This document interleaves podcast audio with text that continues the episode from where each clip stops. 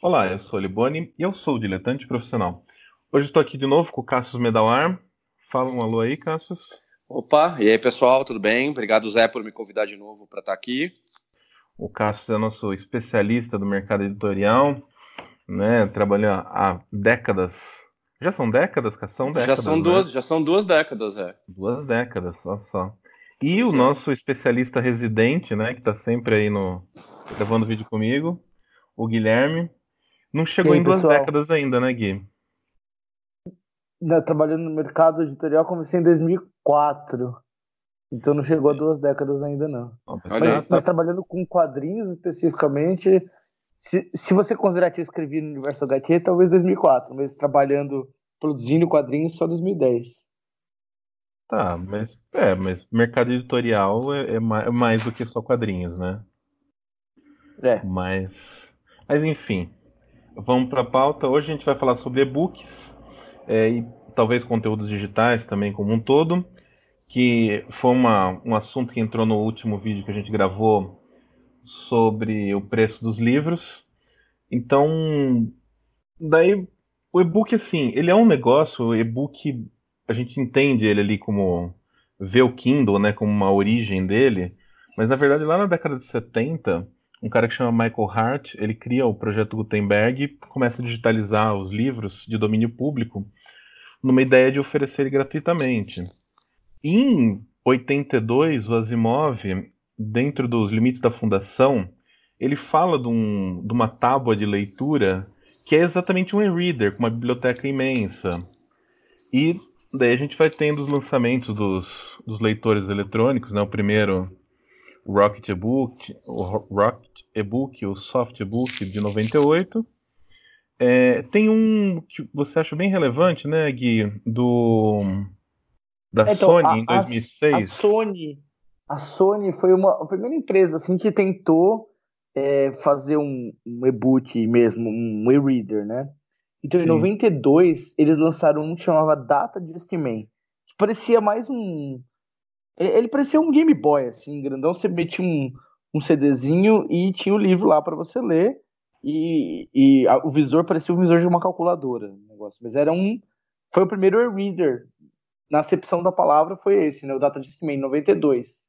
Tá. E a Sony teve vários modelos disso até ela chegar em 2004 com o Sony Reader, que é o primeiro e-reader que usa a tecnologia de e-ink. Que foi desenvolvida por uns caras. Eu não sei se eles são canadenses ou americanos, é um, um lugar desse daí. Sim. Mas foi comprado por uma empresa da China. E a Isso... Sony.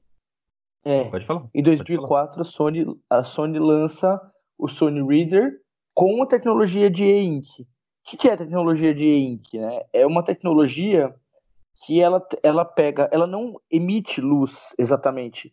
Ela tem uma série de, de cargas positivas e negativas e uns, e uns rolinhos é, pequenininhos, minúsculos, e ela vai mexendo isso, uma, uma cor preta, uma cor fosca, de maneira a gerar um texto escrito ou uma ilustração e reflete a luz. Então é como se fosse um papel digital mesmo, né?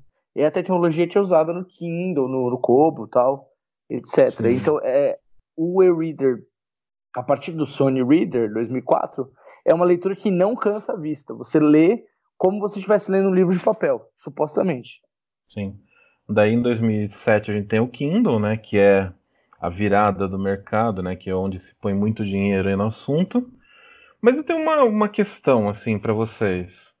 O quando surgiu o SMS, a gente ouvia falar que no Japão estava se vendendo romances é, escritos por SMS para as pessoas que as pessoas recebiam. Isso já é um, um tipo de um conteúdo digital, né? Uhum. E, e assim, o e-book ele vem sendo uma promessa desde sempre. Aquela coisa assim, o e-book vai ser o futuro, o e-book vai substituir o livro. Mas e aí, vocês acham que não vingou, tá vingando devagar, tá, tá bombando? Como que tá? Bom, uh, eu acho que tem, tem duas coisas pro que você falou. Um, é, a premissa de muita gente estava errada. O e-book vai substituir o livro. Isso, isso já se provou uma grande besteira.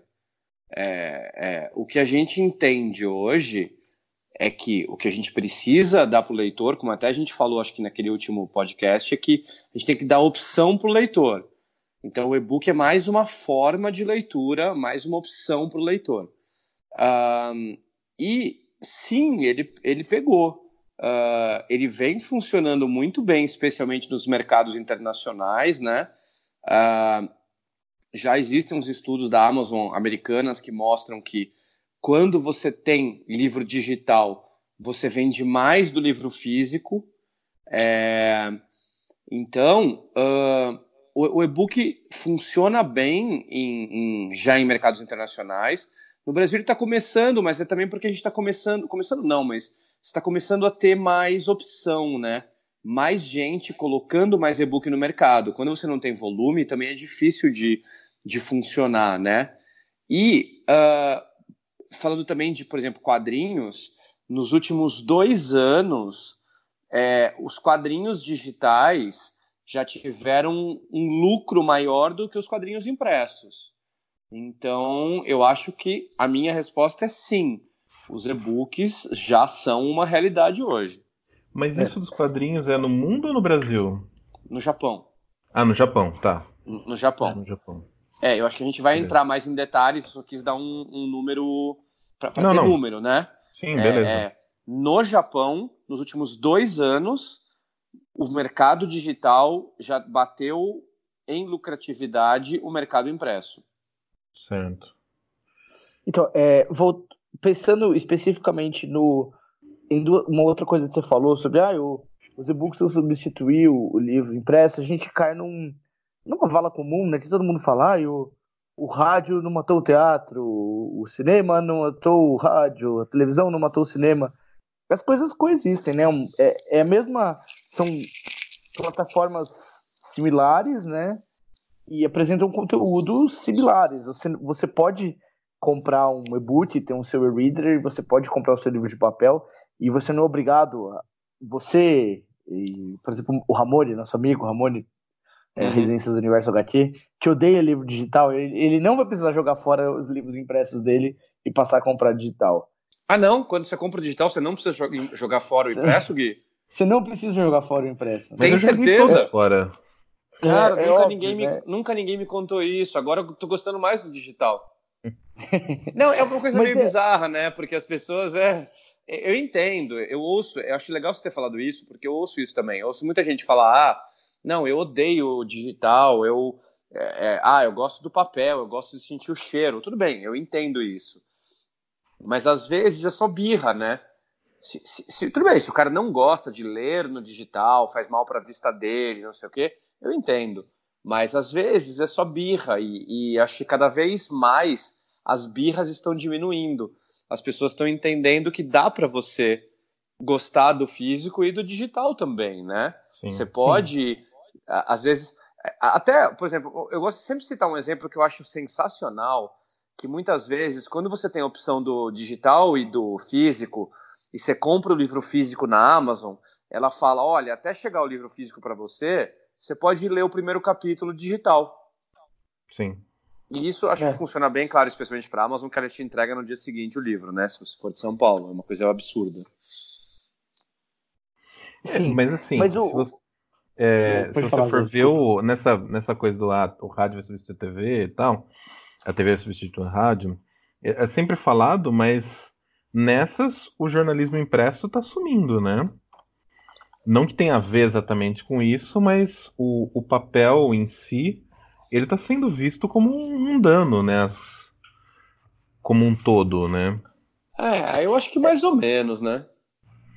É. É, o, o, é uma sedimentação, né? Porque, lógico, não substitui, mas muda. O, o rádio não é uma comunicação de massa como ele foi nos anos 80, por exemplo, não, não nem muito tempo atrás. Ou, ou o cinema, hoje em dia, tem é, um terço das salas de cinema que tinha no Brasil há 20 anos atrás. É, existe uma sedimentação natural, e eu acho que o e-book vai encontrar o espaço e vai sim diminuir a quantidade de livros impressos. É um, é um caminho um pouco natural. Mas eles vão é, coexistir. É, Esse é o ponto. Eles não vão substituir. Eu concordo exatamente com o Guilherme. Eu acho que se. É, é, é para mim, é, é, isso que os conteúdos digitais significam. seja e-book, seja os audiobooks, né? Que acho que a gente vai entrar nesse papo um pouco mais para frente. É, que é mais uma opção, né? De leitura, né? Eu estou fazendo, eu tô fazendo aspas com o dedo aqui. É, se você, ao mesmo tempo que, digamos, que a gente ah, esses conteúdos fazem o livro impresso diminuir a venda dele em é, 20%, mas eles aumentam o número de leitores em 30%, 40%, já valeu a pena, né? É, então, é isso que eu quero dizer. Se bem que, pelo menos por enquanto, como eu falei, é, é, a Amazon nos Estados Unidos tem um estudo que mostra que livros, que, quem tem opção digital aumenta a venda física. Então, Sim. na verdade, teoricamente, você está fazendo mais gente que não lê, ler. Não, teoricamente, só quem lê trocar um pelo outro. Então, acho que é, isso é o interessante. Sim. É, e, é. e uma coisa do, do digital, assim, que a gente leva em consideração. Primeiro, ainda, ainda respondendo sua primeira pergunta lá, você falou, ah, tá decolando, ou vai decolar, ou a gente pode esperar isso. É, a, os livros digitais, eles representam no mercado brasileiro hoje 3,7% das vendas totais de livros no Brasil. 3,7%. É mínimo, é mínimo. 96% ainda é livro impresso quando a gente fala de livro. Eu não sei quais são os dados dos e-books, dos audiobooks ainda, mas era irrisório, essas pesquisas são do ano passado. A gente vai ter os dados levantados anual no fim do ano que vem para poder ter. Agora que os audiobooks estão entrando mais, mas os e-books são 3,7%. É... Tudo bem, é pouco, mas há dois anos atrás os e-books representavam 1,2%. Eles mais que dobraram a quantidade de gente comprando e-book. Ah, mas se dobrou, mas continua irrisório. Então, ele é um mercado em expansão, mas ainda é um mercado pequeno. Então, ele não decolou ainda. Não, não decolou, mas ele está no começando. Brasil, né? É, do Brasil. Está começando a pegar no breu, está começando a ficar uma coisa mais interessante. Justifica uma editora a não ficar fora disso. A gente tem o um exemplo da Panini, que ficou fora do digital por anos, mesmo sofrendo Sim. muito com pirataria, e agora eles estão se rendendo digital. Muitos livros deles já estão com ISBN digital pronto para sair, outros já estão disponíveis para você comprar como e-book. Então, as editoras não podem mais ignorar antes. Quando era 1%, dava para você ignorar. Hoje não dá mais para você ignorar. Porque se era 3,7% no passado, pode ter certeza que nos dados que vão pegar 2019 vai ser 5%, 6%. Isso só, vai, só tende a crescer. Em mercados mais maduros, como o americano, chega a ser 20%. 20% certo. é muita coisa. Então, é muito, você, é um número muito bom. Você tem que estar preparado para isso, né? Como tudo que acontece nos Estados Unidos chega cinco anos depois no Brasil, é. vai chegar também os, o, o 20% do mercado de boot vai chegar no Brasil. Não, Entre agora e, com... e daqui a cinco anos. Eu concordo com o Gui, inclusive complementando isso que o Gui falou, é, eu acho que a razão da gente agora tá começando a a, as pessoas verem, entenderem e lançarem, um pouco é que logo que começou a, a, a rolar os e-books no Brasil, exatamente houve esse papo bobo de ah, o e-book está entrando para matar o livro físico. E muita gente entrou nessa guerrinha, né? Entrou nessa, nessa pilha. E isso atrasou o desenvolvimento do mercado de e-book no Brasil. É, mas também tem uma outra questão que a gente sempre ouve falar de quem é contra o e-book, vamos assim dizer. A pessoa olha e fala assim: ah, mas o e-book é muito caro. Daí, qual que é? A gente falou de custo dos livros na, no programa passado. Para o e-book, o que, que, tem de diferente de custo? que teria de. Por que, que ele não é mais barato, já que ele não tem a impressão?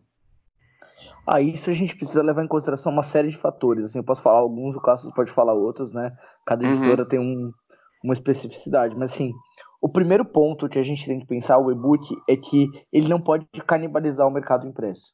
Se você vai ter o mesmo produto e segmentado em impresso digital, você não pode canibalizar. Você pode oferecer um desconto, mas um desconto é, que não seja é, forte o bastante para você matar o seu livro impresso. Se o livro impresso custar 50 e o e-book custar 10, a mesma editora vai estar tá competindo consigo mesma. Então a gente procura, quando vai lançar um, um e-book de, de um livro que já tem impresso, precificar ele de uma maneira a não canibalizar. Então, se vai custar 50, você procura é, colocar um preço ali que não vai canibalizar. Segundo ponto é que você tem contratos de edição, especialmente quando, lógico, especialmente não, quando você tem um autor trabalhando, um brasileiro ou gringo, os contratos de edição de digitais prevêem royalties maiores para os autores. Então, se um, um livro impresso, o royalty varia entre 6% a 12%, um livro digital começa de 20%, mas 20%, 30% do preço de capa de royalties para o autor. Então, isso faz, estrangula um pouco mais o preço. A editora precisa pagar mais para o autor. Então, eu, os custos se, também, né? Eu não sei se tem uma diferença no custo da distribuição para editora, mas eu vejo assim, é, eu tenho lá meu, meu link na Amazon que eu vendo algumas coisinhas. Quando as pessoas compram é, através do meu link um e-book, eu recebo 15% do valor. Quando compram um livro físico, acho que é 10% do valor. É, a Amazon ela paga mais para você vender o e-book, mas ela cobra mais do, do, do editor para pôr o e-book à venda do que o livro? Não, a mesma coisa. Não, a mesma coisa que já é bastante. 50 a 55%, a 55%, a 55%, né? é. A, a distribuição física, né, quando você vende para Amazon, para livrarias, etc., as grandes, em geral, é pelo menos 50% do preço de capa, né? Eles são seus sócios. E a distribuição digital é a mesma coisa. Você tem um sócio e eu digo mais, nem sempre você consegue você mesmo distribuir direto para quem vai te distribuir. Às vezes você tem um intermediário ainda. Então, por exemplo, é. É, no caso do JBC, a gente, para a Amazon, a gente distribuía direto, mas para os outros, que é Kobo Rakuten, Kobo Cultura, Google Play e iStore, é, a gente tinha Bookwire para fazer isso. Então você ainda paga o percentual do intermediário. Então, é, a, Bootwire, Bootwire é uma distribuidora digital, né? O Balão usa os serviços deles também. Eles distribuem então, para a gente, inclusive, a Amazon e Saraiva. Pois é. E, e, tem uma outra coisa que a gente tem que levar em consideração, que o, se vocês se lembram do programa anterior, é, o custo de impressão varia, impressão e logística, em 30% do preço de capa. Se você tirar a impressão logística, e desconsiderando que você tem qualquer outro custo que não estava previsto, só tirar a impressão logística, imediatamente vai impactar 30% apenas. As pessoas estavam esperando que ia ter essa margem de oh, o livro custa 50 reais, o digital vai custar 10, mas não é isso. Teria que cortar pois pelo é. menos aí uns 30%. Só que Sim. você tem os custos novos no digital, né? Você Sim. tem um servidor, você tem custo de, de armazenamento digital, você tem custos, por exemplo, em quadrinhos, você precisa fazer com um acabamento melhor, né? Você tem que ter um, um arquivo é, melhor. Eu ia falar, especialmente em quadrinhos, como eu falei até no último programa, você tem que do a partir, se você não está fazendo o primeiro o digital, se você faz o impresso, você tem que fazer uma conversão do arquivo, porque o arquivo digital tem que, tem que ter mais qualidade que o impresso. Mas isso não é só para quadrinhos, mesmo pro mesmo pro pro e-book, só livro, a diagramação para o digital é diferente da diagramação para o físico. Você tem que pensar em outras coisas para o digital diferentes do físico, paginação e etc, que são diferentes. A experiência de leitura é diferente do que você vai ter quando você vai imprimir. Então você tem um outro tipo de, de, de trabalho, né? Tudo isso, Sim, é. tudo isso impacta no preço. Sim. Eu acho que o, o preço ele bate numa, num outro, numa outra barreira para o crescimento do e-book, que entra na linha do, do preconceito aí, né? Do ah, o livro, de, o livro de, digital vai acabar com o de papel. Um amigo nosso, Nazi, que é um jornalista, é, ele falava um negócio assim há, uns 15 anos atrás, que era assim: a geração que está vindo aí acha tudo que, é tudo que é material, tudo que é físico é desnecessário e, mas só que tudo que é imaterial tem que ser gratuito. É. Então a gente criou essa cultura do gratuito, a gente Sim. criou essa cultura do o que está na internet, que é digital, tem que ser de graça. Uhum. E, e agora a gente está que... batendo num, num, isso, isso, isso atrapalha né, a percepção de valor do e-book.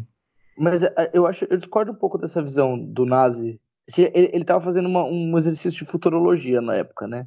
Hoje em dia Sim. a gente tem modelos de consumo digital que funcionam e funcionam muito bem. É, e, e, saindo dos óbvios, que são as assinaturas, como é, Spotify, Netflix, Amazon Prime, etc.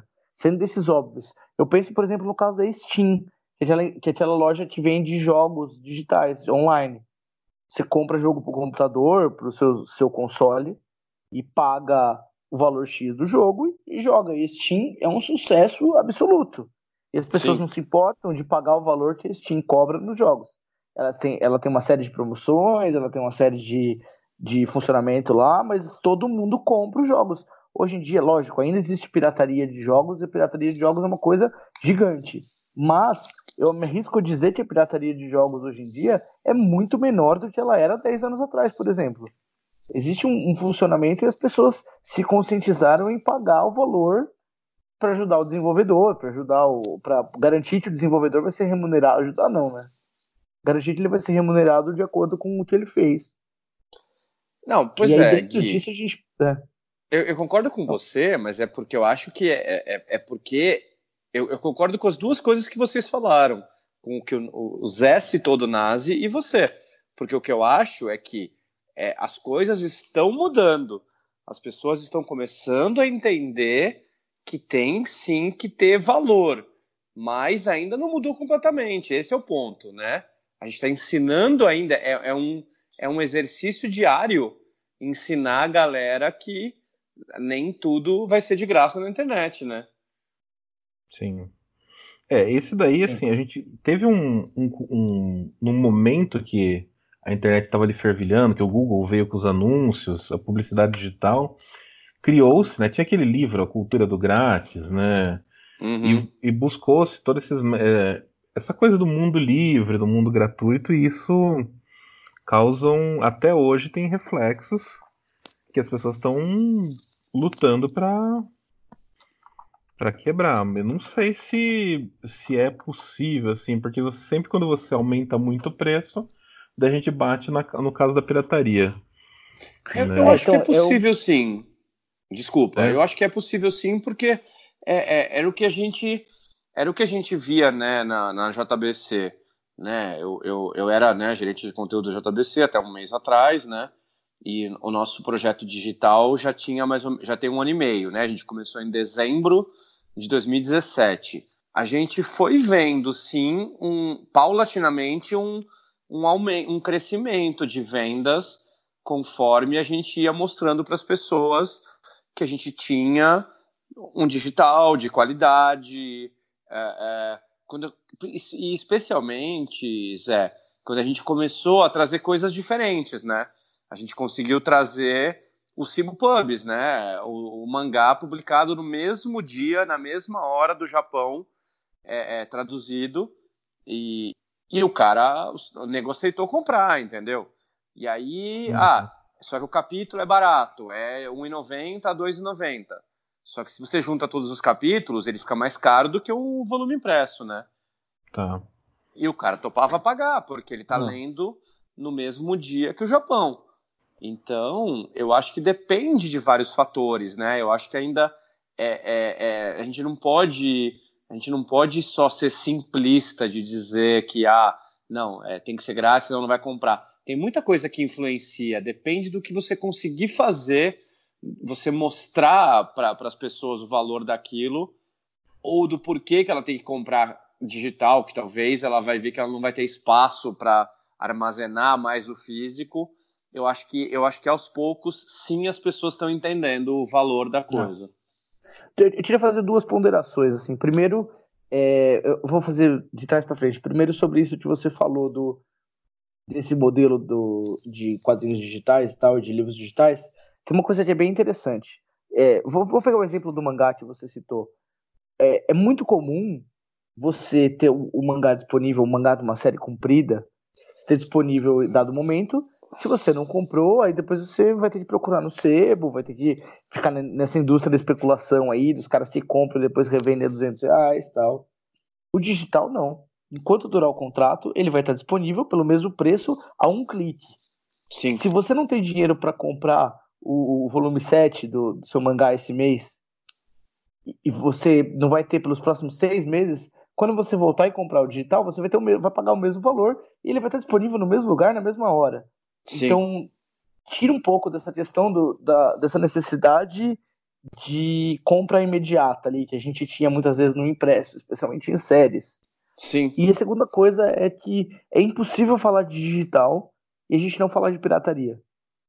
Sim. Não tem como tocar nesse assunto e, e deixar passar ao largo da pirataria. E a pirataria mas... é um negócio assim que é, talvez coubesse a gente fazer um programa inteiro sobre pirataria, mas é uma coisa assim, ela existe. Eu, eu tenho a impressão que cada vez menos as pessoas, a pessoa comum pirateia. Quem pirateia coisas, é, conteúdos, muitas vezes são pessoas que estão que vão piratear de qualquer jeito, porque é, ficou mais difícil piratear e tem muitos serviços de qualidade oferecidos a preços acessíveis. Então, muitas pessoas falam assim: ah, se não tem Netflix, eu não, eu não vejo. Aí alguém responde: ah, mas pirateia. Ah, não pirate... vou piratear, nem sei mais como pirateia, sabe? Tinha uma eu época concordo. que todo brasileiro médio baixava MP3 no, no Audio Galaxy, no, no, no Casar, etc. O, eu nem lembro mais o primeiro lá que foi fechado. O LimeWare, o Emule. Emule Emulinha. Tinha vários, vários, vários. Hoje em dia, ninguém sabe entrar no, no, site do Pirate Bay. Hum. Napster, isso. Hoje em dia ninguém mais sabe entrar no site do Pirate Bay. Só o cara que vai piratear mesmo. Sim. E assim, lógico, é, existe um, um, uma parcela de gente que pirateia. Tem o site lá, Lê Livros, que é um site pirata gigante, tem muitos e-books. E muita Sim. gente compra o Kindle pra, pra pegar o pirata mesmo eu não sei qual a porcentagem disso. É muito difícil a gente ter dados de pirataria, né?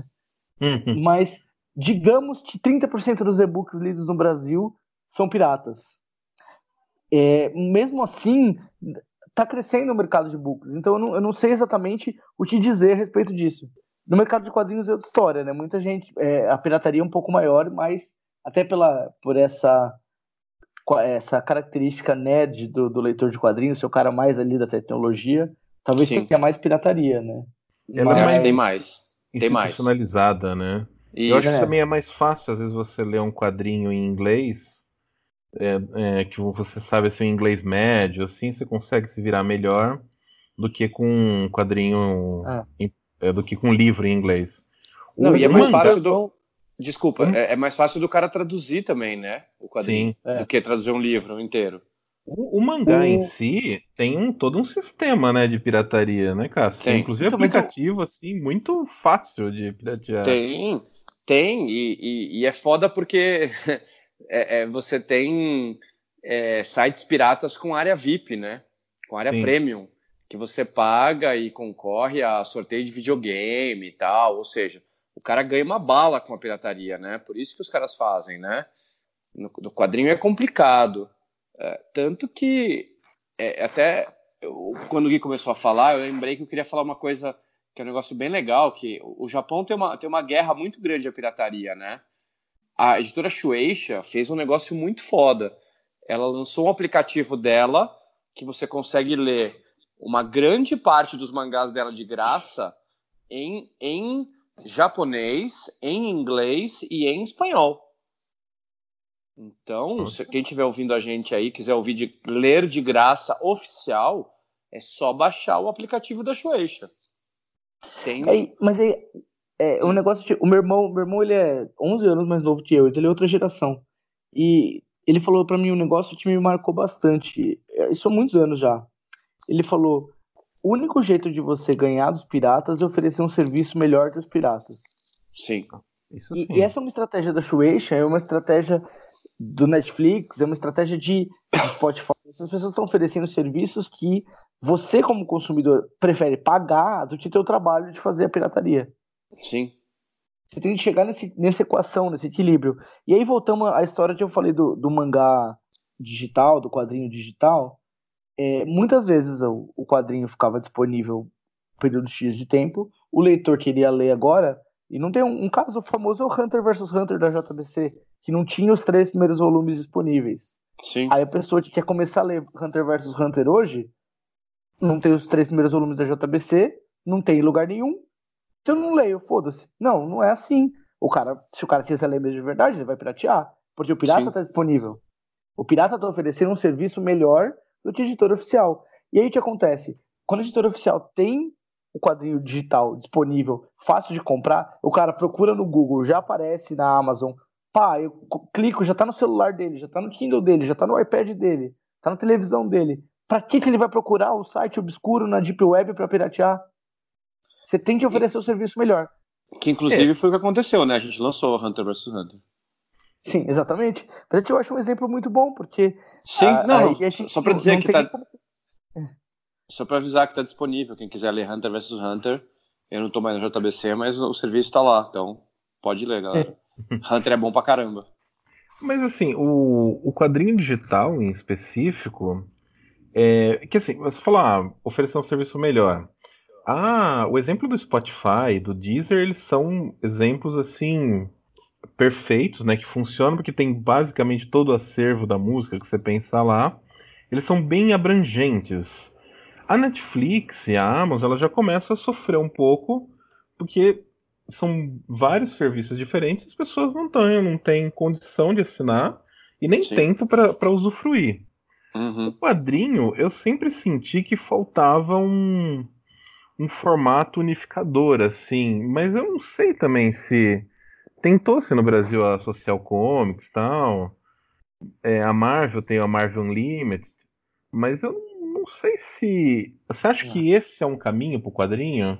Ou é a venda. então, posso responder, ali? Gui? Começar? Pode. Posso manda começar? ver, manda ver, por favor, por favor. Eu tenho uma resposta pronta para isso, mas manda ver. É, não, não, eu quero. Eu, eu, só antes de você falar, eu queria dar a minha resposta. Não, Zé, não é o caminho.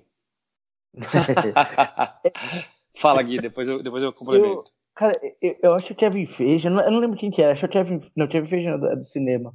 Tem um, um, um, autor, antigo autor da Marvel, que foi levado Não era Tom DeFalco? Tom, Tom DeFalco? Talvez. Talvez seja. Eu vou, eu vou procurar aqui no Google. Mas enfim, ele foi promovido a editor do Marvel Unlimited. Marvel Unlimited é um é um serviço de assinatura dos quadrinhos da Marvel. Você assina e você pode ler os quadrinhos da Marvel tal. E você paga lá, sei lá, 9,99 dólares por mês, eu não sei quanto que é. Esse serviço existe nos Estados Unidos. Eu acho que você no Brasil pode assinar também, mas é tudo em inglês. Esse cara deu uma entrevista falando que o serviço tinha um boom de assinaturas quando ia sair algum, algum audiovisual derivado dos quadrinhos. Então o cara ia sair a série da Jessica Jones. Aí tinha um boom de assinaturas, as pessoas assinavam, liam tudo disponível do Alias, Jessica Jones, lia algumas outras coisinhas, zerava o que queria ler, cancelava a assinatura, assistia a série, falava no quadrinho era melhor. E pronto. Aí vinha uma outra coisa, Luke Cage, três meses depois, assinava de novo, lia um monte de Luke Cage, cancelava. O que acontece? Por, por essa natureza dos quadrinhos, você conseguir ler muito mais rápido, consumir muito mais rápido, é muito comum um sistema de assinaturas de quadrinhos passar por isso. Passar por isso, de, das pessoas assinarem, lerem tudo e depois cancelarem. O Social Comics também pode ter sofrido disso. Você rapidamente lê tudo que tem disponível na plataforma e cancela. Aí, ah, esse mês entrou mais 50 quadrinhos. Você, você vai assinando esporadicamente para poder consumir o negócio. Então, esse sistema que é análogo a Netflix e Spotify, para os quadrinhos não está funcionando. A gente precisa descobrir um outro formato ou um jeito de engajar as pessoas nesse formato de assinatura. Mas por um é... outro lado, antes do Cassius responder, que eu sei que ele vai hum. é, falar é, contra todo esse sistema, né? Enfim. Uhum. Vou mas... meter a boca. Por, por um outro lado, bloco. os quadrinhos, diferentes dos livros, eu não vejo muita vantagem num Kindle Unlimited, que você vai poder assinar e ler quantos livros você quiser no mês, porque você demora um, um tempo razoável para você ler um livro, né? Então você não vai conseguir ler muitos livros ao ponto de, vamos dizer, entre aspas, assim, valer a pena. O quadrinho não, né? O quadrinho é igual a música nesse sentido. Você pode ler muito e ele teria a opção de é valer a pena o valor de uma assinatura. Mas isso daí é uma visão do, do consumidor, né? Agora o Cassius pode falar é, a visão técnica do negócio.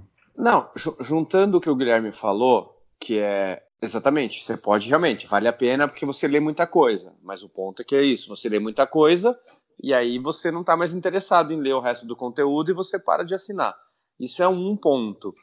O segundo ponto é que a parte de remuneração para autores e editoras também não funciona.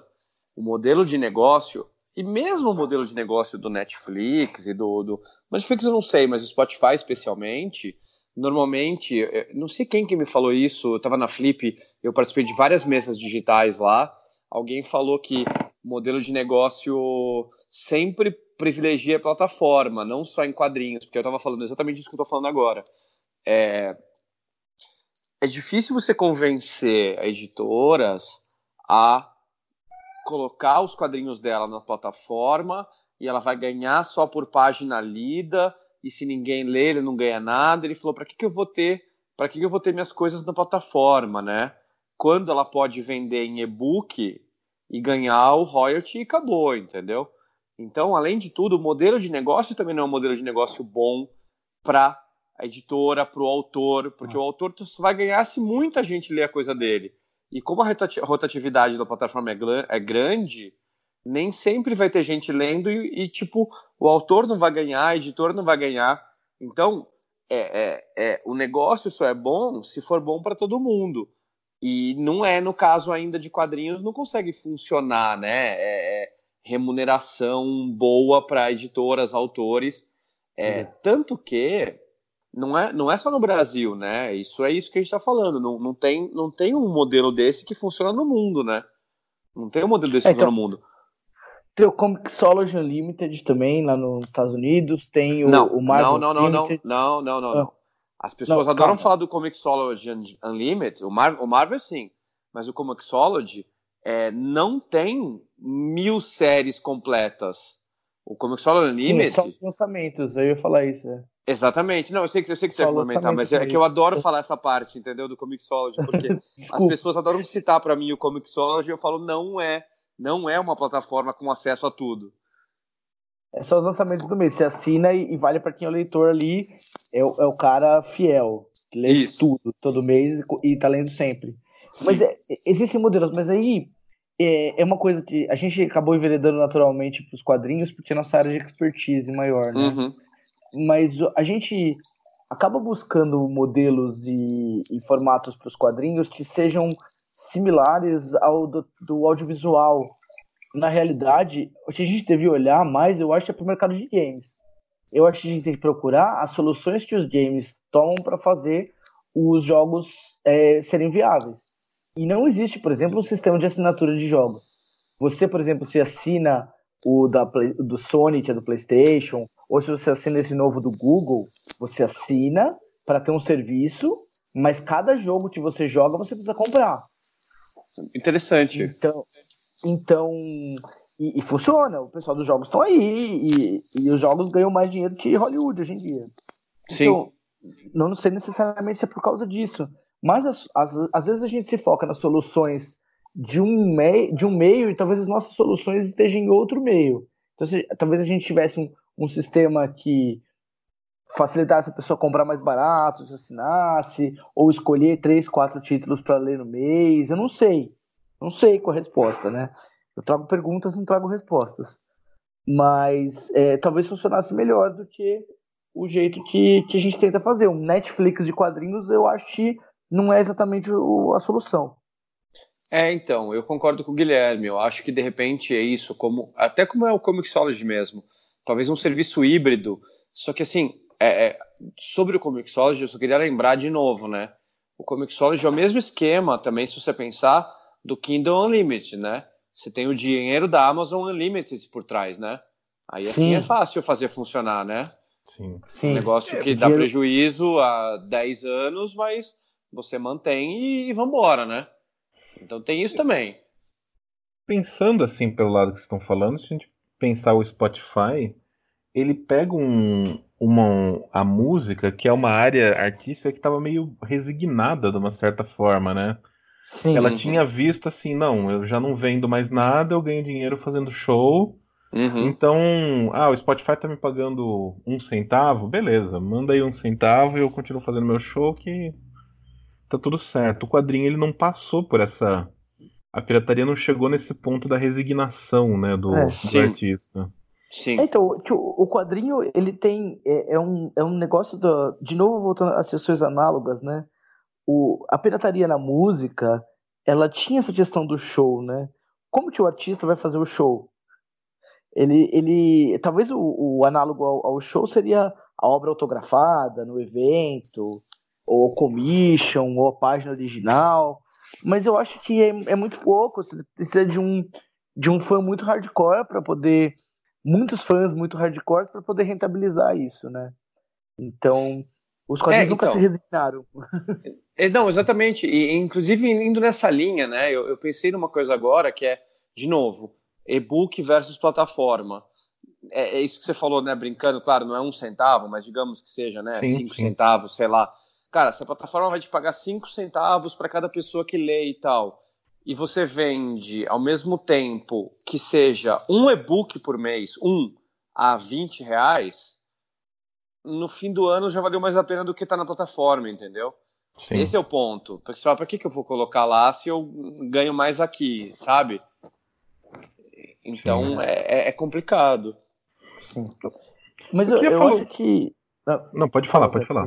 Não, não, por favor. Eu acho, eu acho que a gente tem que pensar é, como a gente está aprendendo ainda, todo mundo está aprendendo com esse meio Os e-books estão aí desde Sim. 2007 e tal, mas como mercado, como o mercado mais maduro está se tornando agora. Então a gente está aprendendo conforme a gente faz. Por isso a gente tem muitas dúvidas ainda, não, não chegou no modelo legal. Eu penso em muitos modelos para experimentar, tanto, tanto de quadrinhos quanto de literatura. A gente tem uma coleção, não sei se todo mundo está ouvindo conhece, é uma coleção de, de e-books que a gente lança. Então, na verdade, são três coleções que a gente tem, e vamos lançar mais duas até o fim do ano, que são e-books baratinhos, em, na faixa entre R$1,90 e R$3,90, de textos um pouco mais curtos, que ou, ou textos em domínio público, que não, tem, não tinham tradução no Brasil, então, traduções modernas, ou, ou então textos originais de autores brasileiros, ou livros informativos sobre algum tema do momento, cultura pop e tal.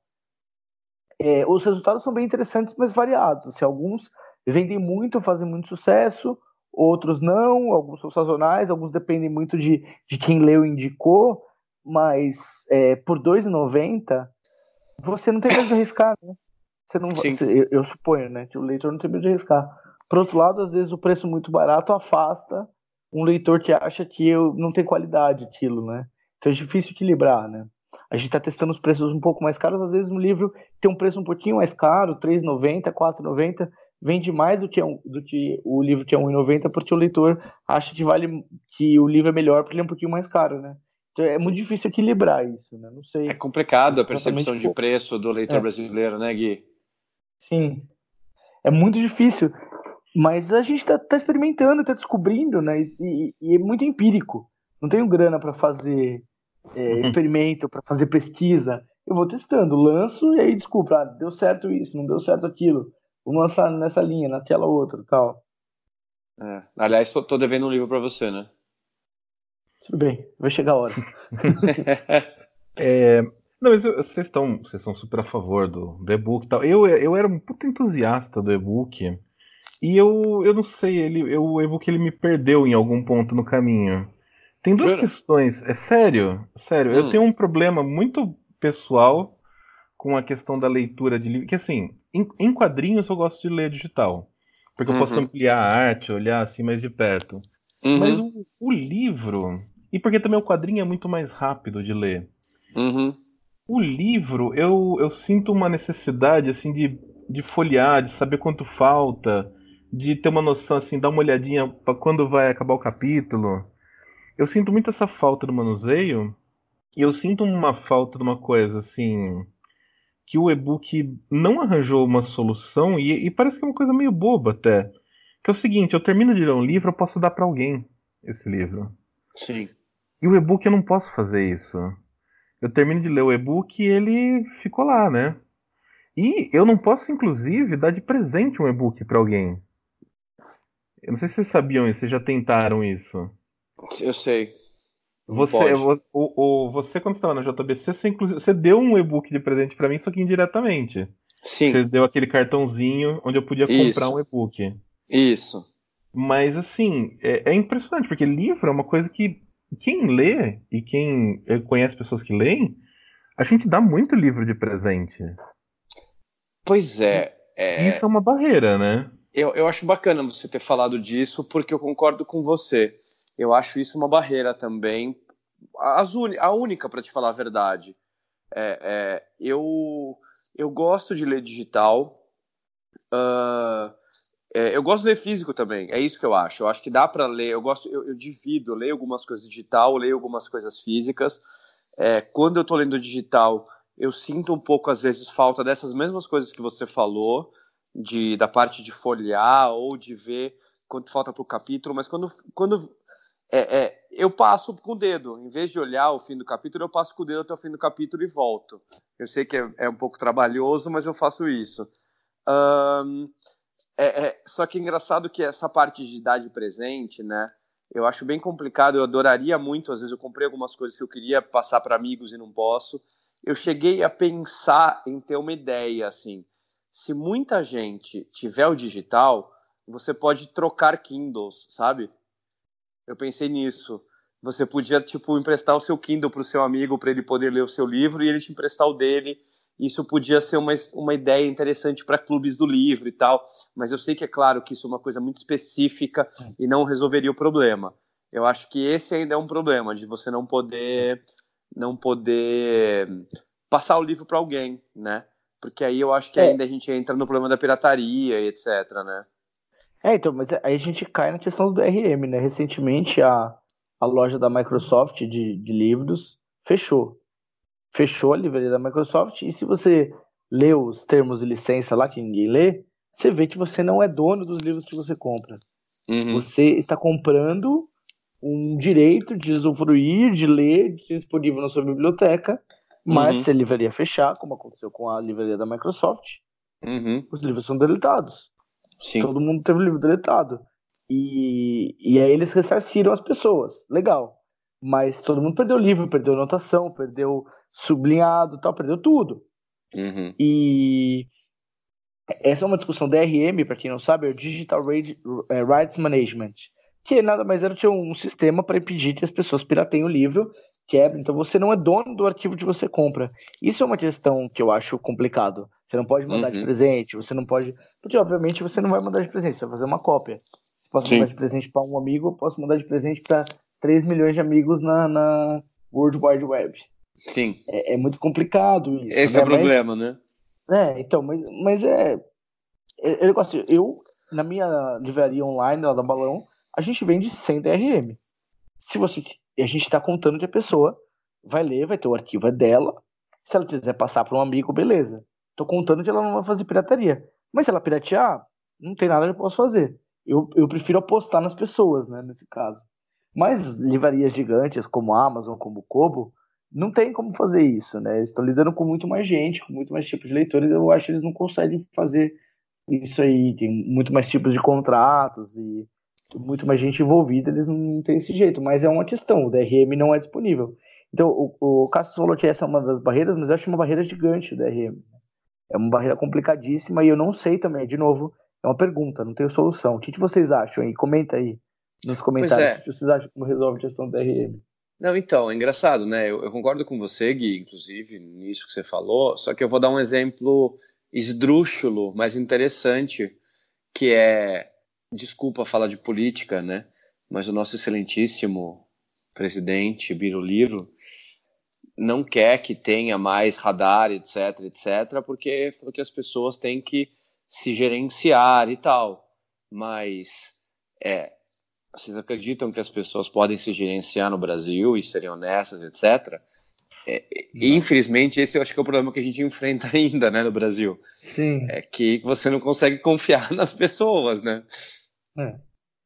No é, Brasil bom, e no mundo, é, né? Porque a né? pirataria né? não é um negócio. Não, não. No mundo, mas é, mas é diferente, né? Eu acho que a questão de porcentagem é diferente, né? Você acha? Mas o, eu, eu acho que assim, a, a, questão na Europa, por exemplo, a Europa teve que proibir, proibir mesmo a pirataria, né? É, as pessoas recebem multa na Europa, né? Não, é, sim, mas quando você proíbe. Desculpa. É, mas quando você proíbe, é isso que eu quero dizer. O cara cumpre a lei, entendeu? É isso, é isso que é o negócio. Né? Ó, tá. Você não pode atravessar fora da faixa, daí o cara não atravessa. É isso que eu quero dizer. Sim, mas não é que assim, ele, é, na Europa os caras cumprem a lei porque se ele não cumprir, chega uma multa de 400 pau na casa dele, 400 euros na casa dele, né? Não, sim, claro, mas, mas, mas o cara gente, cumpre, né? A gente falou bastante do, dos pontos positivos do e-book, eu acho que talvez hum. estamos chegando meio na reta final da, da gravação, eu sim. acho que vale a pena a gente falar um pouco mais dos pontos negativos, né? Eu acho, além dessa questão do DRM, um, um ponto negativo que eu acho é o fato de o, o dispositivo digital ter uma vida útil. Não dá para você guardar ele por muito tempo, né? Um Kindle dura 5, 6 anos, um Kobo dura 5, 6 anos. Eu tive um Kobo que tive por 5 anos e quebrou. E é isso aí, beijos. Uhum. Aí eu comprei um Kindle e é isso. Então, o livro que meu pai comprou na adolescência dele está disponível até hoje. Né? O resgate do livro impresso é muito mais fácil. É, naquela. Sem ponto né, negativo do e-book, né? o, o, livro impresso também, a traça come, o mofo acaba Sim, com pode, ele. Pode acontecer. É, pode eu acontecer. Não, a gente não tem uma, uma biblioteca em, em condições assim preserváveis, mas. Então, desculpa, eu, eu concordo em parte com você, Gui, porque assim, eu acho que eles duram até um tempo razoável e se você pensar custo-benefício, vale a pena, né? Porque você paga hoje um Kindle sei lá, 299, né? Ou Sim. em promoção, às vezes 199, para durar cinco anos. Se você dividir isso em cinco anos, já valeu muito a pena, né? Isso é um. O dois é que você consegue ler no seu, no seu computador também, né? Sim. Então. Mas... E no seu celular. Então, Puta, mas assim, é hum. desconfortável hum. pra caralho, né? Tanto no não, computador não. quanto no celular. Tudo bem, mas ao mesmo tempo você pode ler multitela. E se você tiver um ah. tablet, você tem o aplicativo para ler também, entendeu? Uhum. Então, o que eu quero dizer é assim: é, é, um, é um ponto negativo, mas é só até a página 2, né? Sim. Você tem ainda meio que opções aí além. Então, não sei. É um. Eu, eu, eu, eu, eu quase chamaria de ponto neutro, não tão negativo assim. É, é que assim, pro quadrinho, eu... o tablet ele é maravilhoso. Eu acho assim o tablet ele é, ele é a melhor solução para o quadrinho. E, quando surgiu o, o iPad, eu achei que assim, nossa, agora sim o quadrinho digital vai, vai decolar. É, uhum. É, mas para o livro, como a leitura é mais densa, mais cansativa, eu acho que assim, se não for o, o e-reader mesmo, né, o Kobo ou o Kindle, eu acho bem exaustivo de ler, né? Hum. Mas você, não sei, você, tá engraçado, eu, eu, eu, não. Né? Desculpa, eu tenho outra sensação. Tá? Eu tenho, eu tenho um Kindle e o que eu mal uso, eu leio, eu leio no aplicativo do Kindle no meu iPad. Eu prefiro. Tá, tudo bem. Então não sei, é uma sensação minha. É, mas que nem assim, eu sou uma pessoa que lê muito em. E é muita gente, né? Lê em trânsito, né? Uhum. Indo de um lugar para outro, lê no... Ah, bom. Aí tem que ser um reader mesmo. Daí você tem que ter um reader que cabe no Concordo. bolso. Concordo. É. Não é tão pequeno quanto um celular você não ficar ali numa situação meio ridícula, né? É, mas aí é engraçado porque aí eu vejo muita gente lendo no celular agora, né, Zé? Sim. Mas eu não sei. lendo no celular. Mas é bom. Então, lendo, é. lendo você pode ler o que você quiser. Se você ler no celular. Concordo. É, porque eu acho isso engraçado. Eu acho desconfortável também ler no celular. Eu não gosto, eu acho muito pequeno. Mas eu acho que tem muita gente que lê no celular. Quadrinhos, inclusive. Hum. Sim. Eu acho é, engraçado, então, mas quadrinho. Você, né? Porque a gente tem uma, uma dimensão, mas não dá pra gente nunca, especialmente nessa questão, a gente tem poucos dados, é, então a gente não tem como levar em consideração o que a gente acha, né? Tem que prestar atenção, tem que esperar, tem que ver os resultados, né? Tem muita gente lendo no celular, tem muita gente lendo no iPad, e cada vez tem mais gente nova que cresceu no ambiente digital e que aparentemente olhar para uma tela 5, 6 horas não incomoda em nada. Então, é, a gente pressupõe que o, o, o cara pode ler no, no, celular também, né? Assim, outro, o, e um outro ponto negativo do e-book é que você não, não consegue mostrar para as pessoas, ali deixar. A gente já falou um pouco disso, né? Não dá uhum. para você mostrar para o amigo, falar, olha esse livro que legal, lê aí a uhum. quarta capa, lê a orelha tal. É, não dá pra você, as pessoas não conseguem ver que você está lendo no metrô, né? É, Mas, não, isso faz muita falta, meu. Eu acho uma bobagemzinha, mas o negócio para nós editores faz muita diferença, né? Eu concordo. É, eu, eu, um, dado que eu adoro que... que... Peraí, um dado que eu adoro que você sempre... Ah, desculpa. Ah, fala, fala, você, fala você. Um dado que eu adoro que você sempre fala é aquilo, né? Que um livro no Brasil é lido por quatro pessoas em média. Sim, sim, em média um livro é lido por quatro pessoas. Um livro lido, né? Sim. Porque muitos livros que são comprados não são lidos, mas um livro lido é lido por quatro pessoas em média. E, por exemplo, um jornal, que hoje em dia as pessoas leem menos jornal, né? O Cássio adora falar isso. Mas uhum. um jornal chegou uma época que uma edição da Folha lido, chegava a ser lida por 12 pessoas. Caramba. É, então você tem 200 mil de tiragem, tinha 200 mil de tiragem na Folha, mas era um milhão e meio de leitores, na verdade, né? E um livro, um livro que vendeu mil, na verdade teve 4 mil leitores. Tem que pressupor isso. Esse livro vai ter 10 leitores, esse livro vai ter um, esse livro nunca vai ser lido. É, você vê. É, só, só para dar um exemplo, Gui, né? do, que você, do que você falou agora de jornal, é, eu ainda assino a Folha de São Paulo, né? Uhum. E é interessante porque eu assino a Folha e aí eu leio no tablet eu mando entregar o físico na casa da minha mãe e a minha mãe dá o jornal para minha tia. Então nós três lemos o jornal. Sim. Se sua tia tiver alguém morando na casa, não tem. pegar o ah, talvez a empregada use o jornal para alguma coisa. É. Mas, ô Zé, eu ia falar, aquela hora que a gente ficou é, sim, sim. tartamudeando, eu ia falar que talvez você precise fazer um segundo programa sobre boot, porque tem mais um milhão de coisas para falar. E Talvez. Já tô, eu já tô precisando atender aqui os, as necessidades de casa. Eu não, não consigo vamos... durar mais tempo na gravação. Vamos encerrar, mas depois a gente faz um outro, então, sobre e-book. Eu acho. É, audiobook, que a gente não conseguiu falar, outros conteúdos digitais. E eu queria. eu, né? Sim, eu ah. queria conversar com, com o Cassius em específico, que é, é jornalista, sobre um pouco o jornal hoje. Ah, putz, legal. É um assunto isso interessante é um, mesmo. Isso é uma coisa que a gente podia fazer num próximo aí, conteúdos digitais. Minha sugestão, gosto muito. E... Fechado. E prosseguir essa conversa. Vamos, Pode vamos ser? fazer um próximo sobre conteúdos digitais e, e para onde vão as, as mídias.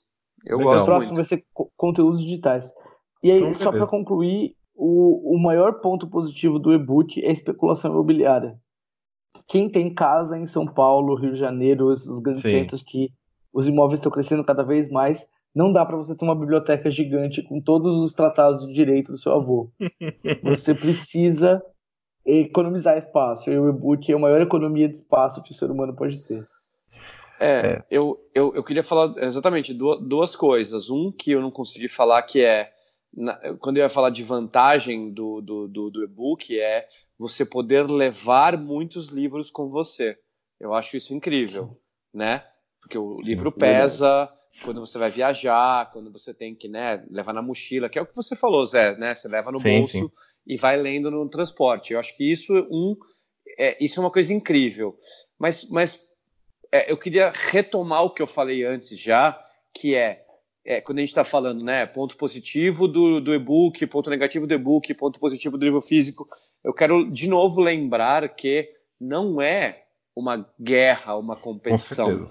A, a, o negócio, de novo, é opção.